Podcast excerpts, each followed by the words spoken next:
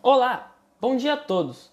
Hoje no nosso podcast nós iremos abordar algumas doenças, entre elas a doença mais falada no momento e que está causando um grande alvoroço no mundo. Bom, selecionei seis doenças que eu achei mais interessante para se falar e acabei fazendo um breve resumo para vocês, sendo elas o coronavírus, a febre amarela, a rubéola, a AIDS, o botulismo e a pneumonia. Então, bora começar! Para começarmos bem, iremos falar de Covid-19. A Covid-19 é o causador da pandemia global no qual estamos vivendo no ano de 2020. A Covid pode causar desde resfriados comuns a doenças mais graves. E vocês devem estar se perguntando: de onde o vírus vem? E, bom, até o momento os pesquisadores não sabem como o vírus se espalhou pelo mundo todo, mas a suspeita é de que os morcegos possuam um vírus que possa se instalar no corpo humano. Os sintomas mais comuns da doença são cansaço, coriza, dor de cabeça, perda de olfato e paladar, dores musculares e calafrios. E também nós temos um adendo. Os pacientes mais suscetíveis às complicações são os idosos acima dos 60 anos, as grávidas, as pessoas com doenças crônicas como a asma, a diabetes, a hipertensão. Então, deve-se tomar muito cuidado, pois é uma doença bastante fatal nesses casos. A melhor forma de se saber se você foi infectado pelo novo coronavírus é realizar uma avaliação médica. Para auxiliar no diagnóstico, existem alguns exames que são realizados em laboratórios de confiança, hospitais ou na rede pública de saúde. Porém, infelizmente para nós, até o momento não existe nenhum tipo de tratamento para a doença. Porém, há alguns cuidados que devemos tomar caso apresente alguns sintomas, que são de descansar, beber bastante líquido e comer alimentos nutritivos. E a forma mais eficiente de você se prevenir de não pegar o novo coronavírus é uma coisa muito simples e que deve ser bastante respeitada e levada a sério, que é o isolamento social. Porque a partir do isolamento social, você não entra em contato com outras pessoas do seu círculo familiar e assim você tem muito menos chance de contrair o novo coronavírus. Então, presta atenção. E agora nós iremos para outra doença, que é a febre amarela, que infelizmente no Brasil ainda se possui alguns surtos de febre amarela em diversas partes do país, principalmente nas partes onde tem mata, é, onde são lugares de preservação do, da Mata Atlântica. Então, a febre amarela é uma doença infecciosa febril aguda, causada por um vírus transmitido por mosquitos vetores, sendo transmitido pela picada desses mosquitos infectados. E não há transmissão direta de pessoa por pessoa, como muitos pensam. Os sintomas da febre amarela são o início súbito da febre, calafrios, dor de cabeça intensa, dores no corpo em geral, náuseas e vômito, fadiga e fraqueza, e em casos extremos, a pessoa pode ter sintomas de febre alta icterícia, que é a coloração amarelada da pele e, dos brancos, e do branco dos olhos, hemorragia e insuficiência de alguns órgãos. O melhor jeito de se prevenir da febre amarela é a vacina, que é a principal ferramenta de prevenção do controle da febre amarela, sendo distribuída a todos pelo Sistema Único de Saúde, o nosso SUS.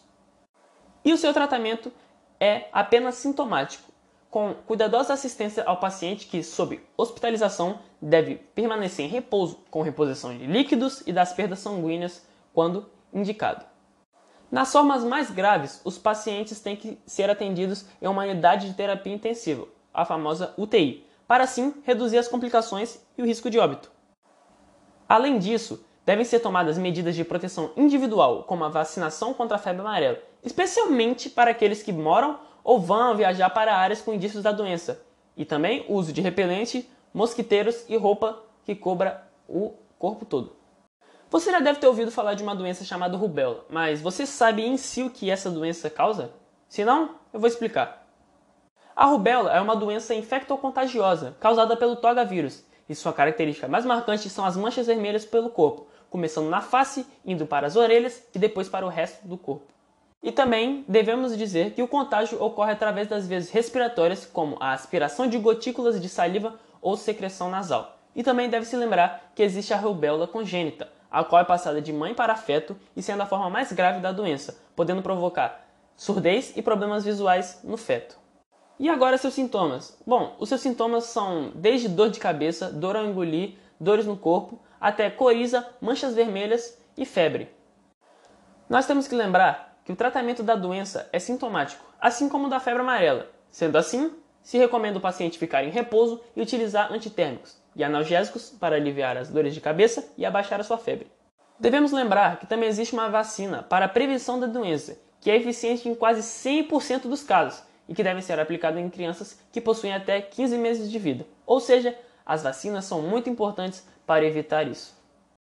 Agora, neste tópico, nós iremos falar sobre uma doença que as pessoas têm muito interesse em saber como ela funciona. Sempre as pessoas se interessam por essa doença, em saber é, tudo sobre ela. E é a AIDS. A AIDS, sigla em inglês para Síndrome da Imunodeficiência Adquirida, é uma doença do sistema imunológico humano resultante da infecção do vírus HIV. A AIDS se caracteriza pelo enfraquecimento do sistema imunológico do corpo, como o organismo mais vulnerável ao aparecimento das doenças oportunistas, que vão de um simples resfriado a infecções mais graves, como tuberculose ou câncer. E o próprio tratamento dessas doenças fica prejudicado com a presença do vírus HIV no organismo. Devemos lembrar que a doença se classifica como uma DST, doença sexualmente transmissível, ou seja, é transmitida principalmente pelo contato sexual de um indivíduo com outro que está infectado. Porém, essa não é a única forma de se transmitir a AIDS. A AIDS também se transmite quando você entra em contato com o sangue de um soro positivo, sendo por meio de compartilhamento de seringas ou instrumentos que cortam e que não estejam esterilizados.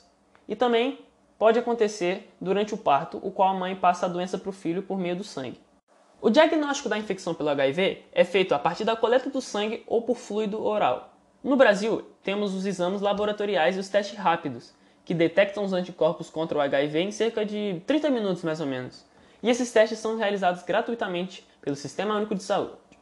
E agora, uma parte que nós temos que falar, que é sobre o tratamento. E em si, a doença não possui um tratamento para cura, porém, se tem alguns medicamentos que são usados pelas pessoas soropositivas para frear o avanço do vírus, impedindo assim a sua multiplicação. Por isso, o uso regular dos chamados ARV é fundamental para aumentar o tempo e a qualidade da vida das pessoas que vivem com o HIV no seu sistema. E também são distribuídos gratuitamente pelo SUS. E agora nós vamos falar sobre uma doença que também é bastante conhecida, mas ela é conhecida pela forma de transmissão, que é pelo palmito. Ou seja, nós estamos falando do botulismo. O botulismo é uma doença rara e potencialmente fatal, causada por uma toxina produzida pela bactéria Clostridium botulinum, sendo considerada uma doença rara. Há três formas de botulismo, sendo elas alimentar, por ferimentos e intestinal. A bactéria causadora do botulismo produz esporos que sobrevivem até em ambientes com pouco oxigênio, como em alimentos em conserva ou enlatados. Como se possui três formas de botulismo, os tipos de transmissão são variados, indo de ingestão de toxinas em alimentos contaminados até o uso de agulhas compartilhadas que possuem esporos da doença.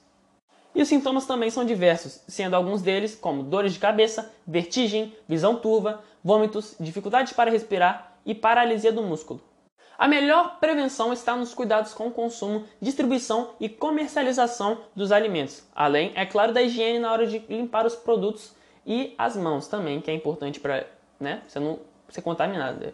O processo de diagnóstico do botulismo geralmente começa com um exame físico feito pelo próprio médico no consultório. Nessa consulta, ele vai avaliar a, a sua condição e assim fazer o diagnóstico. E as formas de tratamento são duas delas, sendo a de suporte, que se baseia em monitorização cardiorrespiratória, e a específica, que se baseia em eliminar a toxina circulante e sua fonte de produção. E caso tratado adequadamente e precocemente, o botulismo tem cura e não deixa sequelas. Então, vai ficar tranquilo aí, mano. E agora nós iremos falar sobre uma doença respiratória que se denomina de pneumonia. A pneumonia é uma infecção que se instala nos pulmões e são provocadas pela penetração de um agente infeccioso ou irritante, bactérias, vírus, fungos e por reações alérgicas. Seus sintomas são febre alta, tosse, dor no tórax, falta de ar, fraqueza, confusão mental e entre outros. O exame clínico, a auscultação dos pulmões e a radiografia do tórax são recursos essenciais para o diagnóstico das pneumonias.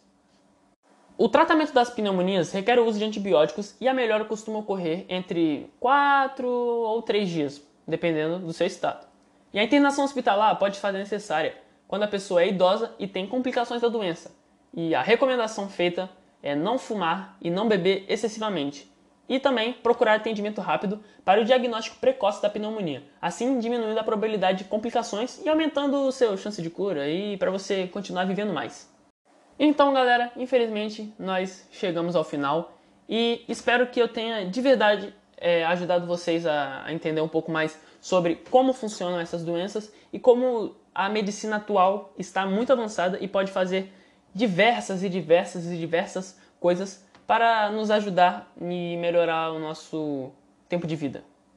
Não só o tempo de vida, como a qualidade de vida. Então, nós devemos agradecer a todos os profissionais de saúde que estão lutando, principalmente agora nesse momento difícil que nós estamos passando, entendeu? E nós devemos agradecer por todos eles, por estarem lutando, agradecer por todas as pessoas que, que sempre lutaram pela medicina, que sempre ajudaram. Então, isso é muito importante e faz a gente ter uma qualidade de vida muito muito maior do que a dos anos anteriores. E mais uma coisa, gostaria de relembrar que as medidas contra o coronavírus sejam é, respeitadas ao máximo, pois o momento que a gente está vivendo é bem difícil, tá todo mundo em quarentena, ninguém aguenta mais quarentena, é, muitas pessoas estão cansadas do EAD, entendeu? Então, para que isso para que isso pare e volte às, coisas normais, aí as pessoas vão estar tá podendo fazer as suas atividades normais, essas coisas, para que a gente possa voltar ao normal, a gente precisa de todo mundo em casa e só saindo de em casos necessários, muito necessários, entendeu? E é isso. Cada um cumprindo sua parte, a gente consegue sair desse momento mais junto. Tamo junto e até a próxima.